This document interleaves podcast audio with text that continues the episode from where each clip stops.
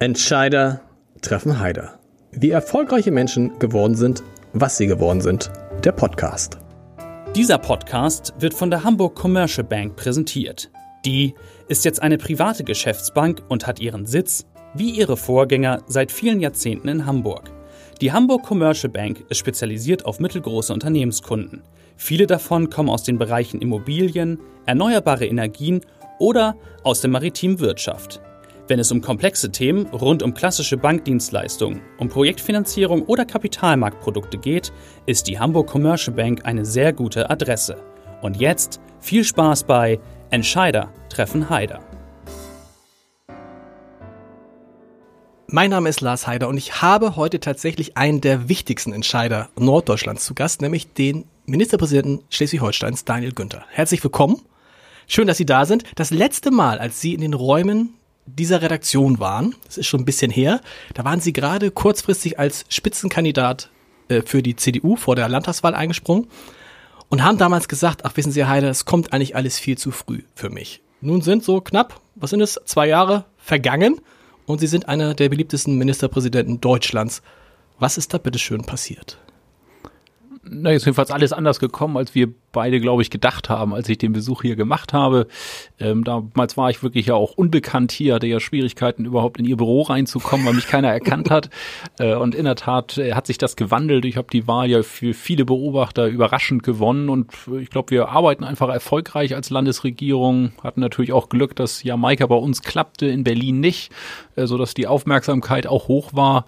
Äh, und äh, ich glaube, dass unser Politikstil einfach ankommt, ein bisschen mehr Respekt sich gegenseitig zu zollen äh, und äh, das macht Spaß und das steckt an und ich glaube, dass viele Menschen auch deswegen in Schleswig-Holstein mit der Regierung zufrieden sind und wenn man sie führt als Ministerpräsident, dann färbt das ja auch ein bisschen auf einen ab. Stimmt es, dass Sie damals kurz in die Toilette gegangen sind, um Ihre Frau anzurufen, ihr zu sagen, Schatz, äh, ich will jetzt mich bewerben um das Amt des Ministerpräsidenten? Ja, das war aber nicht die Toilette beim Also, Hamburger Abendblatt. Nee, das stimmt. Also das natürlich. Kurz vorher in der Landesgeschäftsstelle. Da muss man es einmal klarstellen, dass nicht wir beide entschieden haben, dass sie Ministerpräsident werden, sondern das, das wird doch noch in der CDU. immer noch immer noch, geglaubt, ja. dass das so ist. Genau. Aber äh, in der Tat haben wir äh, das im CDU-Landesvorstand dann schon mal vorbesprochen, Ja. bevor wir beide das entschieden haben. Und äh, wir hatten eine Landesvorstandssitzung tatsächlich, wo ja wirklich der damalige Spitzenkandidat für eigentlich alle, die da saßen, überraschend gesagt hat, er tritt nicht wieder an und hat dann vorgeschlagen, dass ich das machen soll. Äh, Und man weiß ja, wie das heutzutage medial läuft. Das bleibt ja nicht lange äh, dann geheim, sondern es war klar, das läuft danach schnell über die Ticker. Und in der Tat habe ich mir dann eine Ausrede einfallen lassen, warum ich unbedingt aufs Herrenklo musste äh, und habe dann von da aus die Chance genutzt, meine Frau einfach vorzuwarnen. Ähm, Und ja, das war ein schwieriges Gespräch, weil sie natürlich erstmal fragte, ob wir darüber noch sprechen können und ich gesagt habe, nee, die Entscheidung ist jetzt durch, weil ich ja auch wusste, wenn ich jetzt in der Situation mir Bedenkzeit erbeten hätte, das, glaube ich, die Partei völlig ins Desaster geführt. Das musste schnell entschieden werden äh, und von daher musste sich meine Frau dann auch erstmal an den Gedanken gewöhnen, wie ich auch. Aber war das so eine, so grundsätzlich, haben Sie das grundsätzlich mal unter sich besprochen gesagt, also, das kann schon mal eines Tages auf mich zukommen. Sie waren ja schon, sind ja schon lange in der Politik, Sie haben, Sie waren Fraktionsvorsitzender der CDU. War das mal so eine grundsätzliche Überlegung? Eines Tages kann das schon den Moment geben, wo ich dann mich entscheiden muss, auch als Ministerpräsident zu kandidieren. Naja, wir hatten ja ähm, die Chance, das schon mal ein bisschen vorzubesprechen, als ich Fraktionsvorsitzender wurde. Äh, und das war ja auch sehr, sehr schnell und äh, auch überraschend, weil auch da ja der Amtsvorgänger äh, gesagt hat, ich will nicht mehr weitermachen. Äh, und da haben wir schon auch miteinander geredet und haben gesagt, du, wenn man Fraktionsvorsitzender wird, Oppositionsführer im Landtag, dann muss man sich zu dem Zeitpunkt schon die Frage stellen, wäre man eigentlich auch bereit, Spitzenkandidat zu werden oder auch für das Amt des Ministerpräsidenten zu kandidieren. Äh, Und deswegen war damals schon klar, als ich Fraktionsvorsitzender wurde, dass dieses Risiko immer da ist. Von daher hatten wir es miteinander beredet. Äh, Aber wenn es dann eben wirklich kommt, äh, dann ist das natürlich nochmal eine neue Herausforderung. Und von daher mussten wir uns beide sehr, sehr an den Gedanken gewöhnen und meine Frau ja noch überraschender als ich. Wie irre Politik sein kann, hat man dann nach der Wahl gesehen. Also vor der Wahl war noch immer Daniel Wehr und Daniel Günther, was will der so? Dann ging es relativ schnell und die ersten fingen an und sagten, Mensch, also der Daniel Günther, das könnte jetzt ja auch der nächste Kanzlerkandidat der äh, CDU werden und warte mal, ein paar Monate später kam dann äh, Wolfgang Kubicki und sagt, also der Günther, der wird's auf jeden Fall. können Sie das, können, kann man das erklären? Also reicht es dann oder reicht es dann, muss man einfach nur ein guter Ministerpräsident sein, um dann relativ schnell auch als Kanzlerkandidat gehandelt zu werden? Na, ich glaube, es äh, gehören schon viele Faktoren dazu, warum solche Diskussionen entstehen. Ähm, und natürlich, wenn man als junger Mensch in das Amt eines Ministerpräsidenten äh, kommt, dann wird einem ja sowieso unterstellt, dass man äh, noch ganz große Karriere machen will. Ähm, und dafür ist es eben wichtig, dass man einfach gefestigt ist. Einfach, man weil man jung ist, ne? Weil man ja, genau, also, genau. Weil, man, weil man jung ist, äh, weil im Moment die CDU natürlich auch in einer Favoritenstellung ist, überhaupt den Kanzler wieder zu stellen.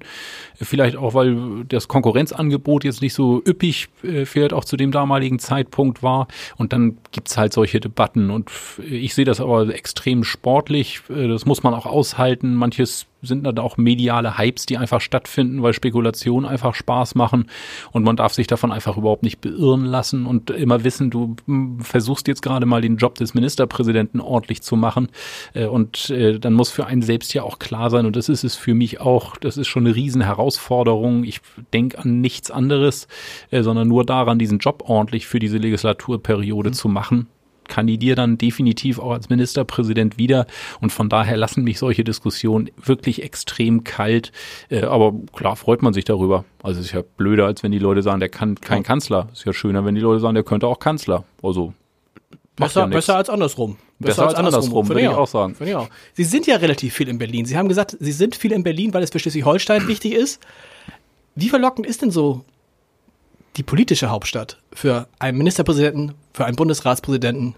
Wie schön ist es in Berlin zu sein? Ähm, nicht sehr reizvoll.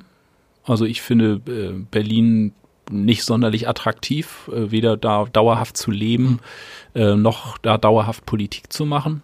Ähm, ich bin immer sehr froh darüber, dass äh, der Weg nach Berlin bedeutet, dass ich auch relativ schnell wieder zurück nach Schleswig-Holstein fahre. Ähm, und ähm, das liegt aber auch an der Art und Weise, wie in Berlin Politik gemacht wird. Ähm, da sind wir in Norddeutschland, glaube ich, insgesamt ein Stück anders davor, haben auch einen anderen Umgang. Höflicher? Ähm, offener, respektvoller. Respe oh, okay. Definitiv. Und in Berlin ist es halt immer noch so dieses alte Schema. Alles, was die anderen Parteien machen, ist schlecht. Alles, was meine Partei macht, ist richtig. Äh, und egal, ob man mit jemandem zusammen eine Koalition macht oder ob die andere Partei in der Opposition ist, wenn es eine andere Partei ist, ist es erstmal grundsätzlich schlecht. Und das wird auch immer artikuliert mhm. und äh, eine eigene Partei wird eigentlich eher dadurch definiert, dass man andere Parteien schlecht macht. Und ich glaube, dass das heutzutage Menschen nicht mehr anspricht sondern dass es heute komplizierter ist, sich selbst darzustellen. Und es geht heute nur noch, indem man positiv hervorhebt, was man selbst gut kann und andere Parteien respektiert. Und wenn das in Berlin nicht irgendwann erkannt wird, äh, dann glaube ich, äh, werden wir nie, äh, ich sag mal, auch einen gewissen Teil von Politikverdrossenheit zurückdrängen können, weil das einfach an dem Lebensgefühl der Menschen mittlerweile total vorbeigeht. Sie haben ja auch an den Verhandlungen zur dann geplatzten Jamaika-Koalition in, in, Berlin teilgenommen und haben hinterher mal gesagt, ich weiß gar nicht in welchem Zusammenhang, dass sie zum Teil erschüttert waren, wie selbst Politiker miteinander umgegangen sind in diesen Verhandlungen, die zur selben Partei gehören. Ja, das war für mich äh, wirklich, wir hatten ja kurz vorher unsere Jamaika-Verhandlungen in Schleswig-Holstein geführt, ähm, auch mit Streit zwischendurch. Wir sind auch unterschiedliche Parteien, äh, aber nie so verletzend in der Art und Weise, wie sowas in Berlin stattfindet. Ähm, und was mich am meisten geschockt hat, ist diese ähm, nicht vorhandene Möglichkeit, äh, auch mal etwas vertraulich zu besprechen. So, ich meine, ich verstehe mediales Interesse und für jeden Journalisten ist es interessant, was Exklusives zu erfahren. Aber wenn bei solchen Verhandlungen schon die Journalisten genervt sind über die Indiskretion, die stattfinden, dann muss ich sagen, läuft Aber da was grundsätzlich so eine, Gibt es da nicht so eine Ansage, Leute, Handys aus? Nee. Flugmodus, nee. Nein, das machen Und es ist dann nicht. so wie in jedem normalen Leben, dann sitzen die Politiker, man spricht über eine Regierungsbildung und da sitzt einer und ich will nicht sagen, twittert, spielt jetzt nicht Fortnite, aber, äh, aber äh, twittert Nachrichten und äh, twittert äh, und halt ja auch dann erkennbar. Also man weiß ja teilweise auch, welche ja. Leute aus solchen Runden einfach raus twittern. Und da habe ich wirklich gedacht, ich meine, wer in seinem normalen beruflichen Leben äh, würde sowas machen? Also wenn Sie eine Redaktionskonferenz machen äh, und dann twittern ihre äh, Kollegen einfach raus, ja. was sie da gesagt haben. Dann sagen sie doch mal, geht's noch? Und sagt da keiner was? Ich meine, die Kanzlerin hätte doch sagen können, Leute, Handys aus. Ja, es ist in der Nachbetrachtung nachher so gewesen, dass alle sich in der Selbstkritik einig waren, aber es hat einfach keiner was gemacht, weil das in Berlin wirklich gang und gäbe ist. Das war auch nichts Überraschendes. Das ist da einfach äh, so. Äh, und ich sag mal, wenn da sozusagen nur Leute zusammensitzen, für die das völlige Normalität ist, ja, dann bleibt es eben auch erstmal dabei. Aber es ist halt so abschreckend, äh, dass man sich immer nur wünschen kann, dass äh, möglichst viele dazukommen, die einfach so eine Art von Politik für Schwachsinn halten und sich endlich dagegen wehren und was Neues machen. Und normal sind. Also kommen wir zurück in Schleswig-Holstein, wo Sie am liebsten sind, wo Sie jetzt auch wieder, Sie hatten zwischendurch mal so eine Phase, da waren Sie so in der Berliner Blase relativ äh, präsent. Irgendwie auch, dann saßen Sie auch einmal, was Sie eigentlich noch nie machen wollten, bei Anne Will, glaube ich, und so. Aber die Phase ist vorbei und da sind Sie ganz glücklich drüber anscheinend, ne? Ja. Naja, in der Berliner Blase bin ich wirklich nicht gerne, ja. aber äh, ich äußere mich ja schon zu bundespolitischen Themen ähm, aber es gab natürlich einfach Phasen, wo es interessanter war, als Koalitionsverhandlungen waren, als sozusagen große Auseinandersetzungen auch in der Union stattgefunden haben. Wo man auch einen gesucht hat, der was sagt, ne? Das ist ja wahrscheinlich nicht so, also dann wird ja, einer muss ja was sagen. Ja, klar, man kriegte in der Zeit oder ich kriegte in der Zeit auch noch mehr Anfragen, mhm. als das im Moment der Fall ist. Ähm, aber meine Konzentration ist ja in der Tat auf das, was hier im Norden passiert für mich ist Berlin immer ein Stück auch Interessenvertretung für Schleswig-Holstein. Äh, und von daher dränge ich mich auch nicht immer danach, da absolut im Mittelpunkt zu stehen. Ich scheue mich auch nicht davor, äh, aber es ist jetzt äh, auch nicht so meine Hauptaufgabe, die Präsenz in Berlin bis ins Unermessliche zu steigern. Wie ist es denn nun, Ministerpräsident Schleswig-Holstein zu sein? Sie sind ja in Schleswig-Holstein aufgewachsen. Ich habe mal geguckt, Sie waren mehr oder weniger Ihr Leben lang in Eckernförde ein wunderbares, ein, ein wunderbares Örtchen. Viele denken immer Eckernförde. Das müssen die sein, die noch nicht da gewesen sind. Eine tolle, tolle kleine Stadt. Wie ist es nur, wenn man in seiner Heimatstadt ist und ist nicht mehr nur ein Eckernförder, sondern der Ministerpräsident von Schleswig-Holstein? Ähm, also erstmal ist die Beschreibung richtig. Ich habe wirklich fast mein ganzes Leben in Eckernförde gelebt und die Beschreibung von Eckernförde stimmt auch. Von daher habe ich dem gar nichts äh, hinzuzufügen. Aber es liegt natürlich auch ein bisschen an meiner Biografie, dass ich viel Kommunalpolitik gemacht hat und dann hat man auch eine Bindung zu seinem Wohnort. Man darf ja nur Kommunalpolitiker sein, wenn man auch wirklich in dem Ort wohnt. Ähm, ich habe das aber nie als Nachteil empfunden. Ich glaube, im Nachhinein hätte ich schon gerne mal irgendwie ein Semester im Ausland studiert oder so, aber das äh, kann ich ja jetzt nicht mehr zurückdrehen. Das Studium ist ja beendet.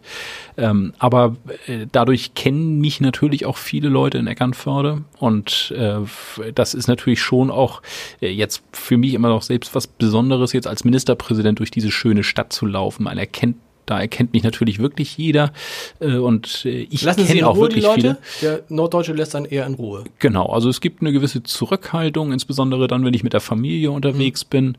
Aber äh, ich kenne natürlich auch wirklich so viele Leute persönlich, ähm, dass ich eigentlich keine Chance habe, wenn ich auch beim Bäcker bin, dass ich nicht wirklich naja, ich sag mal, fünf Gespräche jedes Mal führe, wenn ich da bin, weil ich einfach auf dem Parkplatz Nervt oder in der Schlange.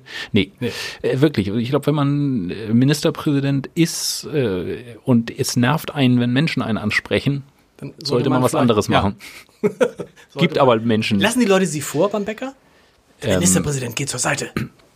Nee, da sind die wirklich auch so entspannt, dass das selten passiert. Also es ist schon mal so, dass jemand sagt, Mensch, wollen Sie nicht vor?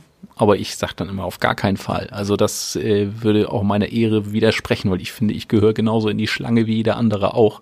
Aber das passiert wirklich selten. Eigentlich finden die Leute das Normalität, wenn ich hinter denen stehe. Viele haben mich da ja auch schon mal erlebt. Äh, und äh, von daher sind die respektvoll, auch freundlich. Aber ich gehöre halt dazu wie jeder andere auch es gibt die wunderbare Geschichte, die Sie mal erzählt haben. Sie waren mit ein paar Freunden in einer Kneipe. Da war irgendwie eine Band. Und da war auf der, müssen Sie weiter erzählen, auf der, auf der Bühne stand ein Musiker und der hat sie, ich will nicht sagen angezwinkert, aber hat immer zu Ihnen rübergewunken. Mögen und Sie weiter erzählen, was, was dann war? Ja.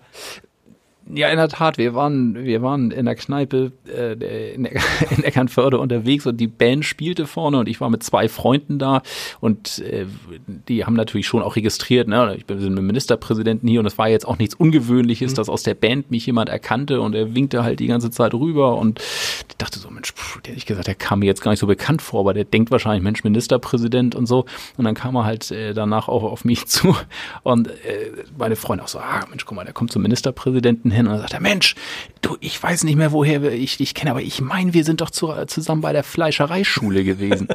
und äh, als ich ihm dann gesagt habe, du, oh, also ehrlich gesagt, Handwerk ist jetzt nicht so meine Stärke. Vielleicht äh, sagt dir das, ich bin Ministerpräsident in Schleswig-Holstein, da kommt daher sozusagen die Bekanntheit. Ah ja, das war das, das war das, sagte er nur.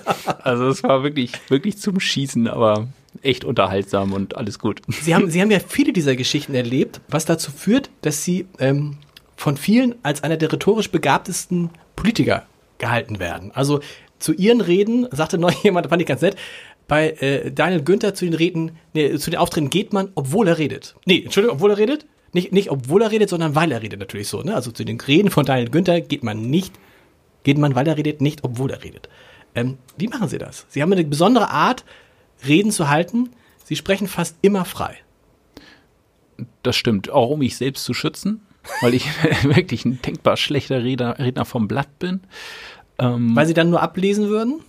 Ja, ja, genau. Also ich würde dann auch wirklich da rein verfallen, dass ich dann, äh, also ich, ich, es gibt ja Leute, die können wirklich vom Blatt super reden und das wirkt auch trotzdem authentisch. Und bei mir ist es halt so, dass äh, man merkt halt, dass ich lese mhm. ähm, und äh, es kommt einfach nicht gut rüber. Und äh, meine Überzeugung ist sowieso, äh, dass Menschen, die frei reden, dass man denen sowieso lieber zuhört. Also mir selbst geht's auch so, sobald jemand frei redet, finde ich das per se besser, egal wie schlecht die Rede vielleicht ist. Ähm, und mir macht es dann einfach auch Spaß zu reden, weil ich dann auch äh, mich auf einen Vorredner beziehen kann und äh, ich sag mal ein bisschen, naja, es kommt dann ja auch mehr vom Herzen, wenn man, mhm. wenn man frei redet. Und dann verzeihen einen die Leute halt auch mal, wenn man einen Satz vielleicht nicht ganz brillant formuliert. Ähm, und das ist vielleicht auch das, was die Leute, den Leuten dann Spaß macht, mir dann auch zuzuhören. Vor allem, weil ich auch nicht zu lange rede. Also ich diszipliniere diszipliniere mich ja immer, weil ich selbst auch weiß, wenn man länger als eine Viertelstunde redet, da kann man noch so brillant sein. Die Leute haben am Ende keinen Bock, noch länger zuzuhören. Und wenn man mal früh einen Punkt setzt, also hat sich noch nie jemand bei mir beschwert und gesagt, Herr Günther, Sie haben einfach viel zu kurz geredet. Aber wie, bere wie bereiten Sie sich vor? Für viele Menschen ist es ja ein Horror. Sie halten also, heute sind Sie in Hamburg, müssen zwei Reden halten, haben offensichtlich also kein Manuskript, sondern halten vielleicht auch dieselbe Rede. Ich weiß es nicht, ein bisschen unterschiedlich. Aber wie bereiten Sie sich dann vor? Ich habe ja Redenschreiber ja. auch in der Staatskanzlei und äh, die schreiben auch für jeden Auftritt eine Rede. Eine und, komplett fertige Rede. Ja, okay. Genau. Also das heißt, wenn ich mal irgendwie schlecht drauf bin, könnte ich sie theoretisch dann auch ablesen. Äh, und was ich dann immer mache, ist, ich lese mir die Reden zwei, dreimal durch. Äh, und dann äh, mache ich mir einen eigenen Zettel, wo ich mir Stichworte mhm. für die Rede aufschreibe. Und je nachdem, wie gut ich mich fühle, ziehe ich entweder den Zettel mit den Stichworten raus oder ich lasse ihn auch in der Tasche und rede dann völlig frei. Ja. Aber das mache ich eigentlich wirklich jedes Mal. Und so ist ja auch gewährleistet, dass ich nicht immer das Gleiche rede. Ich habe ein paar Sachen, die ich auch immer rüberbringen will, die mir wichtig sind. Aber ist dadurch, dass ich dann eben frei rede, sind die Sätze ja nie einheitlich, sondern es kommt mal wieder neuer Gedanke mit dazu. Äh, und ja, genau, so, so mache ich das. Aber Sie haben immer, also da kann man ja ein bisschen was von lernen. Also gefühlt fangen sie an, immer auf etwas Bezug zu nehmen, was gerade passiert ist. Was man ja, also ne, irgendwie, was auf dem Weg dahin passiert ist oder irgendwie was mit der Stadt passiert ist oder so. Damit geht's immer los. Und wenn das nicht ist, gibt's immer den wunderbaren Gag, den immer alle, die ihn zum ersten Mal hören, natürlich toll finden, ist dieser Gag, äh, jetzt habe ich die meine Rede im Auto oder in Kiel oder sonst was verlassen. Also es gibt immer irgendetwas sehr Persönliches am Anfang und dann und dann wird es seriöser. aber, aber, aber, nee, den Gag, den, den, den Gag ist, ist übertreiben. Aber den, den Gag mit der vergessenen Rede im Auto habe ich wirklich nur ein Einmal einziges gemacht, Mal gemacht. Aber recht. Sie haben den so gut verbreitet, dass alle denken, ich mache den jedes Mal. Nein, aber wen, welchen Sie öfter gemacht haben, welchen ich auch gut finde, der kam mittendrin, ist diese wunderbare Geschichte von dem Chefredakteur eines öffentlich-rechtlichen Fernsehsenders, der Ihnen vor der Wahl ganz klar gesagt hat, also pass mal auf, mit den drei Themen, die du hier in Schleswig-Holstein hast, verginnst du die Wahl niemals und der dann kurz vor der Bekanntgabe der Wahlergebnisse was gesagt hat? Dass es vor allem drei Themen waren. Genau, genau. Wie, wie, alle Beobachter schon frühzeitig erkannt haben. Ich finde, ich, ich finde das nicht schlimm, solche Sachen immer wieder zu erzählen, wenn man weiß, sie funktionieren. Genau. Genau, ich finde es auch legitim äh, und auch nichts Ungewöhnliches. Also gerade wenn man viele Reden hält äh, und äh, ich sag mal manches, man manche Sachen auch wiedererkennt. Also in mir sind eher Leute äh, suspekt, die wirklich überall was völlig Unterschiedliches mhm. sagen. So, und äh, deswegen finde ich das auch gar nicht schlimm. Und ein paar Witzchen, die man zwischendurch einbaut, die sich bewährt haben, äh, die kommen ja auch gut rüber. Also, Warum erkennen das andere Politiker nicht, dass auch Politiker lustig sein dürfen, unterhaltsam sein dürfen, wenn sie dann natürlich irgendwann klare Botschaften haben, die sie dann wieder ernst drüber bringen. Warum machen das so wenige Politiker? Sigmar Gabriel macht das auch, aber mit so einer, mit so einer, teilweise mit so einer sehr starken Verbissenheit, Verbissenheit. Sie machen das ja sehr, sehr locker und sagen Dinge, für die man jetzt anderen Politikern vielleicht sogar böse wäre, aber bei ihnen lachen die Leute einfach. Ja, also man muss man muss, glaube ich, die richtige Balance finden. Also man, wenn man nur Klamauk macht und ein Karlauer nach dem anderen bringt äh, und die Leute am Ende eine Ernsthaftigkeit vermissen, dann glaube ich, kommt es auch nicht gut rüber. Mhm. Und ich glaube, dass ich diese Mischung aus äh, ein bisschen unterhaltsam, äh, aber trotz alledem auch Punkte setzen einigermaßen gut beherrsche. Ähm, aber ich gebe auch zu, äh, ich kann schon nachvollziehen, dass man als Politiker schon seinen Stil auch erstmal finden muss. Ich habe früher auch immer gedacht, ja, es gibt bestimmt bestimmte Kreise, wo man mit so einer Rede nicht gut rüberkommt. Waren Sie früher eigentlich ernster? In Reden als Fraktions. Äh, ja, ja, ja doch, ja? bestimmt auch ein bisschen verbissener. Aber ich habe irgendwann mal gemerkt, es ist eigentlich egal, in welchem Kreis man redet. Ich dachte immer gerade so in Hamburg und die halten immer sehr viel auf sich. Äh, und wenn man dann so, äh, sag mal, eine sehr lockere Rede hält, äh, dass dann irgendwann mal so ein Kreis vor einem steht, so lauter, keine Ahnung, in der Justiz oder mhm. so, wo dann irgendwann gesagt wird, also also in so einem Kreis finde ich eine gewisse Tiefgründigkeit ist, ist wichtig. Aber ganz ehrlich, egal wo man redet, die Leute wollen nicht belehrt werden, mhm. sondern die haben den ganzen Tag hart gearbeitet, die kommen zu einer Veranstaltung hin äh, und wenn sie die mit 30 Minuten Fakten vollballern, das mag alles super sein und vielleicht sogar genau aufs Klientel bezogen, aber das haben die den ganzen Tag schon erlebt. Die kommen abends hin und wollen ein bisschen unterhalten werden, wollen vielleicht auch ein bisschen geistigen Input haben äh, und ich glaube, so muss man einfach in jedem Kreis äh, seine Reden aufbauen und dann, glaube ich, läuft es auch einigermaßen. Wie sehr juckt es Sie, wenn Sie auf so einer Bühne stehen und Sie merken, äh, die Leute lachen, die Stimmung ist gut? Dann doch ein, also meine Frau sagt immer zu mir, sie hat immer große Angst, wenn ich vor einem Mikrofon stehe, sagt sie, was dir dann in dem Moment einfällt. Das ist gefährlich. Dann sagst du Sachen, die du, die du in dem Moment lustig findest, die du hinterher bereust. Wie sehr kann man sowas steuern, wenn man gar kein Redemanuskript hat und merkt, ah, jetzt diesen einen Witz, den hau ich doch jetzt doch noch raus, weil, und sei es nur des Lach, um, des, um des Lachers wegen. In der Tat, also das ist wirklich äh, eine sehr, sehr spannende Frage, weil ich schon häufiger mal im Vorfeld äh, mir, wenn der Vorredner dran ist, Sachen zurechtlege, wo ich dann vorher denke so, ah, wenn du das Ding jetzt raushaust, könnte eine Grenze überschritten ja. sein. Und dann arbeite ich extrem mit meinem eigenen Bauchgefühl. Und meistens haue ich die Sachen dann trotzdem raus ja. äh, und sie sitzen in der Regel auch. Ich habe selten gehabt, dass ich danach gesagt habe, oh, scheiße, das Ding hätte du mal lieber verkniffen, kam jetzt nicht so gut rüber. Da habe ich, glaube ich, ein ganz gutes Gespür, das, was man dem Publikum zumuten darf und wo man einfach auch mal lieber die Klappe hält. Sie nehmen es Ihnen ja auch nicht übel. Sie haben in Hamburg mal die wunderbare Geschichte erzählt, da war Peter Schenscher im Publikum und Sie haben gesagt, also, lieber Peter, ich finde es toll, dass ich jetzt deine Handynummer habe, dass wir die Handynummern ausgetauscht haben. Und dann haben wir gesagt, warum? Und dann haben sie gesagt, das ist ja nicht selbstverständlich, dass der Ministerpräsident Schleswig-Holsteins die Handynummer von, vom Hamburger Bürgermeister bekommt. Pause und dann haben sie gesagt, also ich will dir jetzt nicht zu viel verraten. Also ich habe ja jetzt nicht gesagt, von welchem Bürgermeister ich nicht die, die Handynummer bekommen habe, aber jeder wusste, der einzige Bürgermeister, den Sie in Ihrer Zeit als Ministerpräsident erlebt haben, war Olaf Scholz, der Ihnen offensichtlich nicht die Handynummer gegeben hat. Ist jetzt haben so, Sie es verraten. Ich habe das ja extra geheim gehalten. ist, ist das so ein Ding, wo Sie vorher gedacht haben, ups, kann ich den jetzt bringen? Und er war bewusst. Nee, nee, das war schon ein bisschen, bisschen spontan aus okay. der Situation heraus, heraus gemacht. Also ich hatte mir diese Geschichte, die ja auch wirklich wahr ist, äh, das passte ja alles einfach zusammen, weil unsere Handynummern veröffentlicht worden sind. Deswegen konnte ich da natürlich genau. auch diesen Einstieg wählen und sagen, Mensch, die hätten wir ja gar nicht austauschen müssen, hätten wir ja alle bei Twitter jetzt gelesen. Und dann kam halt äh, das mit Scholz auch noch irgendwie gerade zu Pass. Äh, und da muss man aber in Hamburg echt sensibel sein, denn äh, es gibt auch bestimmte Grenzen in Hamburg, die man als schleswig-holsteinischer Ministerpräsident nicht übertreten darf. Also ich habe mal beim CDU-Empfang in der Hamburger Bürgerschaft mich ein bisschen darüber lustig gemacht dass man ja in Hamburg immer vor lauter Ehrfurcht äh, immer die gesamte Treppe im Rathaus nach oben laufen ja. muss. Äh, und habe mich darüber so ein bisschen lustig gemacht, weil man halt die, weiß nicht, 80 Stufen hochlaufen muss, völlig abgehetzt oben ankommt und der Hamburger Bürgermeister begrüßt einen wie aus dem Ei gepellt und man selbst, der Schlips ist schief, äh, man ist leicht erschöpft, sofort wird man vor die Bilder ge mhm. äh, gepackt und alle Fotografen knipsen ein und der Hamburger Bürgermeister steht da halt äh, geschmiert und man selbst ist total abgehetzt und das das habe ich dann mal so ein bisschen karikiert und dann haben danach mich aber auch viele zur Seite genommen und gesagt, also das geht ja nun wirklich nicht. Dass man sich im Hamburger Rathaus über bestimmte Dinge in Hamburg lustig machen. Und da wusste ich so, okay. Das, aber ich finde, das geht. Sie machen das ja auch sehr, Sie machen das ja sehr suffisant und sehr gern. Also, weiß nicht, glaub, bei einer Rede haben sie dann sehr, also kurz mal über Holstein Kiel gesprochen. Das war nachdem der HSV, glaube ich, 0 zu 4 zu Hause verloren hatte. 0 zu 3. Also 0 zu 3, also okay. Ja, besserer Auftritt ja, vom HSV.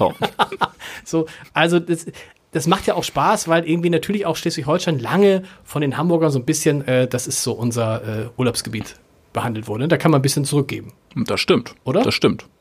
Ja, aber ja genau, das, das kann man tatsächlich wirklich und ein bisschen sticheln darf man ja auch Absolut. untereinander. Und vor allem, wenn man dann auch noch so ein Herz für den HSV hat, wie ich ja in Wahrheit auch, das muss ich ja das immer Das hat man einräumen. aber da nicht gemerkt. Also das musste man als Nein. Ministerpräsident Schleswig-Holsteins muss man für Holstein-Kiel sein, dann genau. in der genau. Situation nützt nichts. Bin, bin ich auch aus Überzeugung. Okay. Aber ich will mich ja nicht freireden davon, dass ich lange Zeit auch beim HSV eine Dauerkarte hatte und mir die Heimspiele angeguckt habe, auch in den schwierigsten Zeiten. Ja. Und von daher äh, muss ich auch zugeben, ich wünsche mir ausdrücklich, dass der HSV in die erste Liga aufsteigt und trotz alledem im direkten Vergleich ist Holstein mir natürlich näher als Schleswig-Holsteiner. Das ist klar und dann darf man auch ein bisschen sticheln. Es gibt noch einen anderen Schleswig-Holsteiner, dem viele Menschen in Deutschland gern zuhören und dessen Chef sie mal waren, Robert Habeck. Fehlt er Ihnen? Ja. Wirklich. Also, weil? Gut, nee, weil, weil er schon einen Politikstil hat, den ich mag. Ähm, weil er auch sehr darauf achtet, wie er was sagt, also wie er Politik vermittelt. Ne? Er hat ja so auch ein Buch darüber geschrieben, das haben Sie auch schon angedeutet, dass eben ein, ein, ein großes Problem der Politik ist, wie Politiker reden und wie sie Politik vermitteln. Genau. Und das macht er auf eine sympathische Art und Weise. Er ist selbst reflektiert, ähm, nicht ideologisch, aber macht trotzdem Politik mit Überzeugung. Äh, und deswegen macht es einfach Spaß, mit ihm zusammenzuarbeiten. So, ich muss jetzt ja ein bisschen aufpassen, weil jetzt nicht der Eindruck entsteht, ich arbeite mit seinem Nachfolger nicht auch gerne mhm. zusammen. Mhm. Das ist wirklich ausgesprochen harmonisch. Aber klar, als Robert Habeck ging, ich habe ihm das auch immer gesagt, ich hätte mir wirklich gewünscht, dass er noch länger bei uns in Schleswig-Holstein bleibt und dass er nicht Richtung Bundesebene abzieht. Ähm, und äh, stehe ich auch zu. Also hätte weiterhin gut dazu gepasst und ähm, wir haben halt im Moment auch nicht so viel Kontakt mehr miteinander, mhm. weil wir halt auf völlig anderen Ebenen Politik machen. Haben Sie eine Erklärung, warum er so erfolgreich ist? Er war jetzt zwischendurch bei, auf irgendeiner Umfrage, war der mal der beliebteste deutsche Politiker. Ein Grüner. Ja, weil, weil diese Art äh, Politik zu machen, glaube ich, bei Menschen schon ankommt. Dieses selbstreflektierte, ähm, durchaus auch selbstkritisch ähm, mit Dingen umgehen, die auch die eigene Person oder die eigene Partei betreffen, äh, Politik auch zu erklären. Äh, das macht er ja extrem stark. Das, äh, äh, glaube ich, kommt bei Menschen einfach an. Und im Moment hat er natürlich, muss man auch sagen, ein bisschen das Glück, dass seine Partei auch äh, nicht in Verantwortung ist äh, und bestimmte Themen, die in der Bevölkerung äh, im Moment ganz groß gehypt werden, eben auch keine abschließenden Antworten geben muss. So Klimaschutz finden 90 Prozent der Leute wichtig. Aber wenn es dann konkret wird, äh, ist die Meinung schon differenzierter. Und im Moment leben die Grünen natürlich davon, dass sie diese konkreten Antworten im Moment nicht geben müssen. Also ich glaube, da kommen im Moment zwei Sachen. Ein kluger Politikstil, eine, eine charismatische Persönlichkeit, die Habeck ist, und dann eine Partei, die wegen der Themen im Moment ein Stück weit im Aufwind ist, einfach zusammen. Und das macht ihn, glaube ich, im Moment zum beliebtesten Politiker. Ist ein grüner Bundeskanzler vorstellbar? Äh, ich glaube, in der Politik ist alles vorstellbar. Mhm. Ähm, aber äh, was vorstellbar ist, ist ja noch lange nicht wünschenswert.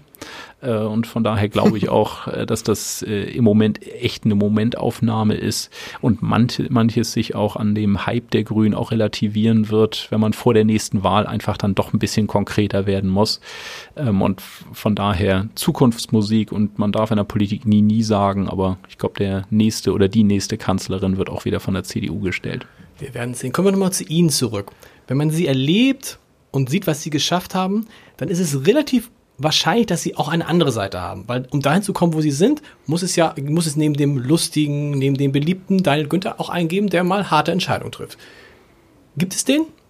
Ja, klar. Also als Ministerpräsident äh, kann man, äh, ich meine ja, ich bin ja nicht nur wie ein, äh, für eine Komödie, Komödie da, äh, sondern auch um, um klare und verlässliche Entscheidungen zu treffen. Ähm, ich glaube, dass man sich das aber nicht so vorstellen muss, dass es sozusagen zwei Gesichter gibt. Ne? Auf der anderen Seite den lockeren, lustigen, der äh, in der Welt unterwegs ist und auf der anderen Seite den, der mit ernstem Gesicht am Schreibtisch sitzt und härteste Entscheidungen mhm. trifft. Äh, ich glaube, ich bin in einer Art äh, gar nicht unterschiedlich zwischen meinem öffentlichen Auftreten und dem internen, weil ich auch trotz manchen Humors äh, ja auch in der Öffentlichkeit immer klare Positionen vertrete. Und das ist eben das, was man als Ministerpräsident am Ende auch muss. Also wir müssen ja erfolgreich regieren. Äh, und wir müssen nicht zu allem Ja und Amen sagen, sondern wir müssen auch mal Nein sagen können. Und dafür braucht man auch eine gewisse Härte und auch Konsequenz. Und ich glaube, die bringe ich auch mit. Wie, wie sehr kann man sich in der Rolle, in der Sie jetzt sind, auf Menschen in seinem Umfeld verlassen? Man muss sich darauf verlassen. Ähm, Aber kann man das ernsthaft, weil man immer denkt, die sehen in mir nicht mehr Daniel Günther, sondern die sehen in mir den Ministerpräsidenten? Das äh, ist eine Riesengefahr. Ähm, und dafür muss man, ich sag mal, auch mit einem gewissen äh, Führungsanspruch äh, auch äh, sozusagen mit seinem engsten Umfeld umgehen. Also man muss äh, ein Klima schaffen, wo ein Menschen äh, auch noch äh, in aller Klarheit Dinge ins Gesicht sagen können. Ähm, natürlich hinter verschlossener Tür. Man braucht eine absolute Loyalität, übrigens in beide Richtungen. Ich muss auch loyal zu meinem engen Umfeld mhm. sein, äh, aber ich muss immer äh, den äh, oder allen um mich herum klar machen, es ist keine Majestätsbeleidigung, wenn man mir auch mal sagt, pass mal auf, das Ding war vielleicht nicht so gut oder ich würde es anders machen, als du es geplant hast. Wenn man das nicht in seinem engsten Umfeld hinkriegt, ist man in der Politik verloren. Und ähm, das, glaube ich, kriege ich gut hin. Ähm, das macht mir auch wahnsinnig viel Spaß. Äh, und ich habe einfach auch ein Top-Team um mich rum. Ansonsten wären wir, glaube ich, in Schleswig-Holstein auch zusammen nicht so erfolgreich. Wie stellt man sich dann sein Team zusammen? Wenn man mit anderen Führungskräften, mit denen ich hier spreche, da ist es relativ eindeutig, das sind halt ganz oft, sagen wir es mal ganz klar, Freunde die man seit Jahren, Jahrzehnten kennt und mit denen man sich dann umgibt, die man nach und nach holt, als Referent, als Büroleiter, als was auch immer. So. Das ist bei Ihnen jetzt schwierig. Also sie, es gab zwei, zwei, glaube ich, zwei äh, Freunde von Ihnen, die innerhalb Schleswig-Holsteins gar nicht in ihrem direkten Umfeld Karriere gemacht haben, wo es dann gleich ist, ach siehst du, kaum ist der äh, Ministerpräsident. Wie, wie kann man dann Leute zusammenstellen, wo nicht der Eindruck entsteht, mein Gott, das ist ein alter Kumpel von dem, dem man aber trotzdem zutiefst vertraut? Wie findet man die? Ähm, also erstmal glaube ich, das äh, klingt jetzt ein bisschen arrogant, aber es muss einem ziemlich egal sein, was manchmal in den Medien darüber mhm. stehen. Ähm, ich würde auch immer wieder, wenn ich es für geboten halte, äh, jemanden, den ich auch lange kenne, äh, im engeren Umfeld einstellen, wenn ich glaube, dass der oder die Person an der Stelle richtig aufgehoben weil ist. Weil im Umkehrschluss hieß es ja, man beschäftigt nur Leute, die man praktisch zum ersten Mal sieht am ersten Arbeitstag. Klar. Was ja Quatsch Und das wäre. würde ja kein Mensch genau. machen. Genau. Genau. Und äh, das, das hat aber nichts damit zu tun, dass ich selbstverständlich in meinem Umfeld auch äh, Mitarbeiterinnen und Mitarbeiter äh, dabei habe, die ich noch nicht so lange kenne, zu denen ich aber trotz alledem Vertrauen mhm. habe und die einfach sich in ihrer Aufgabe auch bewähren. Äh, und diese Mischung muss man eben auch hinbekommen. Manchmal ist es ja auch nicht ganz schlecht, wenn manche auch eine größere Distanz zu einem selbst haben. Äh, ich glaube, es wäre nämlich auch nicht klug, wenn man in seinem Umfeld nur Best Buddies hätte, äh, die, sag mal, auch die notwendige Distanz vermissen lassen und die eben nicht diese Kraft hätten, manche Dinge einem auch ins Gesicht zu sagen. Und ich glaube, die Mischung muss man am Ende irgendwie hinbekommen und ich glaube, das gelingt mir auch ganz Aber ist gut. nicht so, dass erfolgreiche Politiker, beste Beispiel Angela Merkel, sich am Ende, das Kernteam von Angela Merkel ist ein Team, das seit, ich würde jetzt sagen, Jahrzehnten um sie rum ist und da entsteht ja automatisch sowas wie Freundschaft. Wenn es jetzt morgen endet, dann ist ja nicht so, dass die nicht mehr miteinander reden, oder? Das lässt sich doch gar nicht verhindern, weil man sonst gar nicht erfolgreich sein kann, weil du dich ja immer maximal auf diese Menschen verlassen musst, wie auf einen sehr, sehr guten Freund. Ja, also das bleibt nicht aus. Nein, das ist äh, und das finde ich kann man auch auch immer nach außen erklären, dass natürlich das engere Umfeld mit einem schon fast eine freundschaftliche Bindung hat. Also die Menschen sehe ich ja häufiger als meine Frau. Mhm. Äh, und äh, wer würde denn in seinem Umfeld Leute haben, die man blöd findet. Also wenn man jeden Tag dann in ein Gesicht guckt und sich denkt, oh, ja.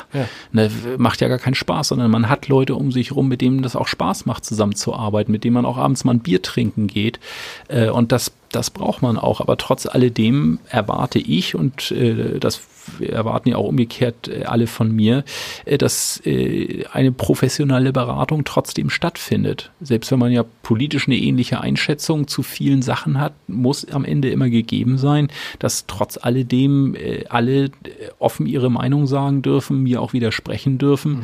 Mhm. Und im Übrigen habe ich ja Angela Merkel auch vielfach erlebt und kenne auch viele auf ihr, aus ihrem engeren Umfeld. Und allen Unkenrufen zum Trotz sind da auch viele drunter, denen die ihr auch mal die Meinung ins Gesicht sagen und sagen, pass mal auf, den Schritt halte ich für falsch. Mhm. Also das, glaube ich, braucht man auch in solchen Ebenen. Wie schwierig ist es dann, wenn man so jung ist wie Sie? Und letztendlich, wenn ich meinem Sohn jetzt erklären würde, mit wem ich mich heute treffen, würde ich sagen, der Chef von Schleswig-Holstein. Wie schwierig ist es, wenn man so jung ist und wie Sie immer so nett sagen, mein Problem ist ja nicht nur, dass ich so jung bin, sondern ich sehe auch noch jünger aus. Wie schwierig ist dann tatsächlich Leuten klarzumachen, das letzte Wort habe ich? Ähm, das ist nicht schwer. Also das, äh, weil das Amt dann diese das Amt verleiht einem einfach ein großes Gewicht ähm, und äh, das ist durch nichts aufzuwiegen. Also wenn man wirklich so ein Amt inne hat und die Leute wissen, dass man Ministerpräsident ist, dann ändert sich schon äh, vieles. Also das äh, ist auch manchmal ein bisschen ärgerlich, muss ja. ich sagen, weil ja selbst gute Freunde, die man lange kennt, ähm, plötzlich mit einem auch ein Stück weit anders umgehen auch so ein bisschen angeben, so man ist dann auf der Party und dann, ah, dahin ist der, ist ja mein Freund. Der Ministerpräsident. Ja, also ob das dann immer angeben ist, ist ja noch die, noch die ja, zweite genau, Frage. Aber stolz ich, sein. Ja, klar. Also ja. ich würde mich auch selbst nicht freimachen. Also man denkt ja immer, dass ein Ministerpräsident im Amt äh, sein ganzes Leben, seinem, in seinem ganzen Leben schon klar war, dass man irgendwann Ministerpräsident mhm. ist. Aber ich bin ja 43 Jahre meines Lebens nicht Ministerpräsident gewesen und von daher kenne ich natürlich dieses andere Gefühl auch. Ich war ja früher auch stolz, wenn ich dem Ministerpräsidenten begegnet bin, dass ich für Peter Harry gearbeitet mhm. habe und äh, ne, hatte ja diese gleichen Gefühle. Mensch, guck mal, ich arbeite für den, ist ja auch irgendwie mhm. eine coole Sache, mit der man auch ein bisschen, was heißt, angeben kann. Aber von daher weiß ich natürlich jetzt in meinem Amt auch, dass äh, eben die Frage, man ist jetzt Ministerpräsident, auch schon eine Bedeutung für mhm. Leute hat. Und, und zwar immer, ne? Also egal, wenn Sie abends sind bei Freunden bei einer Geburtstagsfeier, Sie sind. Oder? Ja, das ist schon so. Macht also, sich niemand frei von. Nee, und, und, jetzt nach zwei Jahren im Amt erkennen einen eben auch wirklich mhm. viele Leute. Also ich bin ja nirgendwo dann unerkannt, zumindest in Schleswig-Holstein. Und wenn ich irgendwo hinkomme, dann ist halt der Ministerpräsident mhm. da. Da muss ich schon einen sehr intimen Freundschaftskreis finden, damit das gar keine Rolle spielt. Äh, und ich kann mich ja in keinem Ort in Eckern, in Schleswig-Holstein irgendwo bewegen, ohne dass mich wirklich viele Leute dabei auch erkennen. Und das muss man einfach wissen. Auch wissen, dass man nicht mehr so über die Stränge schlagen kann wie früher. Aber man war das früher so schlimm? Ja. Jetzt ja. können Sie sagen, es war schon sehr, es war naja, sehr, sehr schlimm, ja. Wie alle anderen ja. auch. Ich glaube, jeder hat mal über die Dränge geschlagen. Das gilt auch für mich. Das Schlimme äh, finde ich so in Ihrer Position, äh, das habe ich mich oft bei Politikern gefragt, dass theoretisch ja ein ganz kleines Versäumnis, ein, ein winziger Fehler. Olaf Scholz hat mal gesagt, ich kaufe mir keine oder ich, ich nehme keine Kinokarte an, die mich 10 Euro kostet, wer weiß irgendwann. Eine winzige Unachtsamkeit, die im Zweifel gar nicht böse ist, kann sie am Ende das Amt kosten. Ist einem das immer, steht, steht immer bewusst? Ja, man, in der Tat denke ich häufig daran. Hm. Ähm, aber ich versuche das selbst auch nicht zu kompliziert zu sehen. Weil ich äh, glaube, äh, man muss sich auch ein Stück als Politiker davon frei machen. Also wenn ich mir jetzt jedes Mal, wenn mir irgendjemand, äh, keine Ahnung, ein Buch in die Hand drückt, mhm. ich irgendwo ein Gastgeschenk bekomme, sage, das kann ich leider nicht annehmen, dann sage ich wirklich auch ganz offen, wenn irgendwann mal Medien über mich herfallen, weil ich eine Flasche Rotwein angenommen habe, die 12 Euro kostet, ja, ja, dann muss ich sagen, dann will ich auch nicht Ministerpräsident sein. Das ist ja auch ein Stück respektlos, finde ich, wenn man solche Geschenke nicht annimmt. Und ich glaube, kein Mensch denkt doch auch, dass ein Politiker wegen einer Flasche Rotwein irgendeine Entscheidung zugunsten desjenigen treffen würde. Das ist doch völlig illusorisch. Und deswegen glaube ich, muss man manches auch ein bisschen, bisschen locker sehen. Aber klar macht man sich über viele Sachen, die man in der Öffentlichkeit macht, schon mehr Gedanken im Vorfeld. Äh, und weil es auch so ärgerlich sein könnte, wenn man wegen einer so einer kleinen Unachtsamkeit dann die Karriere riskiert?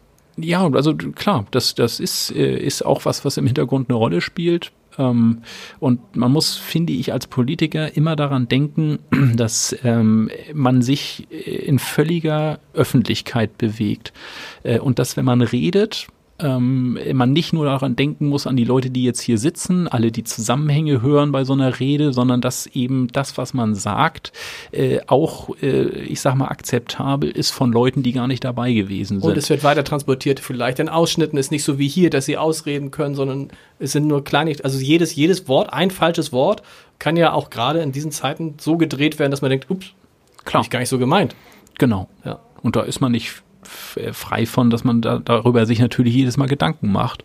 Ähm, aber trotz alledem, ich bleibe da trotzdem locker, auch in meinem Sprachstil. Äh, und äh, bisher bin ich damit auch gut gefahren. Also bisher bin ich ja einigermaßen verschont geblieben von großen Attacken. Versteht Ihre ältere Tochter schon, was Sie sind und was Sie machen? Ähm, naja, sie Nee, also so richtig weiß sie, glaube ich, nicht, was ich mache. Sie also wundert sich nicht, dass jeden Morgen da vier Männer kommen und, und oder mal auch drei Männer, eine Frau und sie abholen? Nee. Äh, sie hält das, glaube ich, für Normalität. ja. Also wenn man sie fragt, würde sie wahrscheinlich denken, dass jeder Vater ja. von zwei Autos abgeholt wird. Ja. Ähm, das wird sie jetzt irgendwann mal verstehen, dass das nicht normal ist. Und sie ist natürlich auch stolz, wenn ich sie jetzt morgens, bringe ich sie ja meistens in, in den Kindergarten und äh, dann haben wir jetzt auch einen Sitz in äh, unserem Dienstwagen und dann okay. sitzt sie natürlich auch ganz stolz hinten und äh, gehen dann die, gehen dann die Sicherheitskräfte mit in den Kindergarten? Nee, nein, nein, Papa, nein, nein, wir halten auch weit davor an, okay. weil ich glaube, das ist auch für ein Kind nicht gut, wenn genau. da zwei Dienstlimousinen vorrollen, sondern wir halten frühzeitig und gehen dann Stichwort Elterntaxi, ich muss gerade an die Elterntaxi-Diskussion in, in, in, Hamburg denken, das ist eine ganz andere Dimension. Ja, das stimmt. Zwei, das stimmt. Ja. Nein, und deswegen wollen wir für sie natürlich so viel Normalität wie möglich, aber es wäre natürlich auch schwachsinnig, wenn ich sie mit einem P P PKW hinfahren würde, ja. wieder zurückfahren würde und wir die gleiche Strecke dann mit dem Auto wieder Klar. zurückfahren fahren und von daher fahren wir, glaube ich, einen Schlenker von 200 Metern äh, morgens und dann lasse ich sie dort raus. Aber in der Tat, wir müssen irgendwann mal darüber reden, was ich wirklich mache. Sie begreift das langsam, weiß auch, ne, Papa ist unterwegs und weiß auch immer, wo ja. ich bin. Wenn ich in Paris bin, das fragt sie dann auch immer nach, wie war es? Und wenn ich in Berlin bin und so, das. Waren Sie schon auf dem Elternabend in der Kita? Nee, noch nicht. Noch nicht kommt noch. ich habe das neulich zum ersten Mal und ich fand es gar nicht, äh, das, ich fand es gar nicht so schlimm, wie immer alle erzählen. Ich fand es sogar sehr interessant und so, aber ich stelle mir gerade vor, wenn Sie dann in so einem Elternabend sind und sich melden würden, äh, das, äh, da wäre ich gern dabei. Gilt stimmt. immer noch die Regel, vor 9 Uhr ist Daniel Günther nicht Ministerpräsident? Ja. Das heißt, Sie fangen immer an um 9 Uhr naja, ich bin, also es ist ja äh, so, dass wir, also vor neun mache ich keine Termine, so okay. muss man sagen. Äh, das klappt nicht immer. Also ja. logischerweise gibt es auch mal einen Termin, da kann ich mir ja nicht gegen wehren, früher aus dem Haus zu gehen. Aber eigentlich äh, fahre ich so äh, zehn nach acht los, dann kommt die Kleine in, den, in, die, in den Kindergarten und um 8.30 Uhr ist kleine Lage, wo wir Presselage mhm. besprechen, was liegt an dem Tag an. Und so lange sitze ich ja noch im Auto und dann bin ich um neun im Büro oder bei welchem Termin auch immer. Und das halte ich wirklich konsequent durch. Das, wie gesagt, meine Reden ist immer vor neun will ein eh keiner sehen. Und das stimmt, glaube ich, auch. Wie ist es mit zwei Kindern? Äh, Nochmal was völlig okay. anderes. Das genau wie es einem alle erzählen, ein Kind ist kein genau, Kind. Es, genau, genau so ist es wirklich. Ein Kind ist kein Kind, aber zwei Kinder ist halt eine ganz andere Situation. Man hat ja dann nie Ruhe. Wenn man ein Kind hat, das dann zwischendurch mal schläft, ist dann Ruhe, aber mit zwei Kindern ist nochmal eine größere Herausforderung. Wenn da nachts ein Einsatz ist, also wenn die Nacht ein Einsatz ist, wenn da nachts die Kinder, ja, was mit den Kindern ist, äh, wie kommt dann so ein Satz an, Schatz, du weißt schon, ich bin der Ministerpräsident von Schleswig-Holstein, ich kann jetzt nicht, ich muss schlafen. Ähm, der Sagen Sie häufig, glaube ich, ne? Ja, also das, äh, davon habe ich mich sehr schnell frei machen müssen. Also mein Amt zählt zu Hause gar nicht. Äh, aber eins äh, ist in der Tat zwischen meiner Frau und mir auch schon ein bisschen abgestimmt. Äh, sie versucht, mich nachts einigermaßen schlafen zu lassen. Ja. Ähm, das war beim, bei der ersten Tochter noch ein bisschen anders. Da bin ich häufig nachts auch zum Wickeln aufgestanden. Ähm, und jetzt ist es so, ich habe einfach so eine Termindichte an den Tagen. Und wenn ich dann nachts äh, andauernd aufstehen muss, ähm, das wäre, glaube ich, einfach eine Nummer zu viel. Also das heißt jetzt nicht, dass ich nie nachts aufstehe. Also wenn wir unsere ältere Tochter mal irgendwann schreit und äh, sagt, sie will mal zu uns rüberkommen, dann bringe ich sie natürlich rüber, muss meine Frau sie nicht tragen. Aber wenn jetzt die Kleine äh, nachts irgendwie mal ein Bedürfnis hat ähm, und vor allem auch gestillt werden muss, dann darf ich weiter schlafen. Bei mir ist der Vorteil, ich wach gar nicht auf. Also ich, selbst in Nächten, wo ich meiner Frau dann morgens sage, ich habe hab so schlecht geschlafen heute Nacht, dann guckt sie mich an und äh, so, so sinngemäß. Und als die Kinder sich beide, äh, als beide Kinder sich übergeben haben, hast du es aber nicht mitgekriegt. Ich hab's einfach, ich schlafe einfach durch. Das äh, geht mir auch so. Ja. Und das Witzige ist, ähm, dadurch, dass ich halt die Zuständigkeit für die Ältere habe, also die mhm. muss ich dann holen, wenn sie ruft. Ich wach sofort auf, wenn die Ältere ruft. Okay. Ich höre nichts, wenn die Kleine irgendwie sich bemerkbar macht. Das erzählt mir meine Frau dann auch immer am nächsten Morgen. Sag mal, die war ja eine Stunde wach, war eine Horrornacht. Ja. Okay, genau. habe ich nicht gemerkt. Der Vorteil ist, wenn ich, wenn man dann alleine mit den Kindern ist, dann höre ich jeden Ton und schlafe wirklich nicht, aber. Stimmt. Ja, es ist ich kann es auch nicht erklären, aber es ist tatsächlich genauso. Vielen Dank für den Besuch. Dankeschön. Vielen Dank, dass ich hier sein durfte.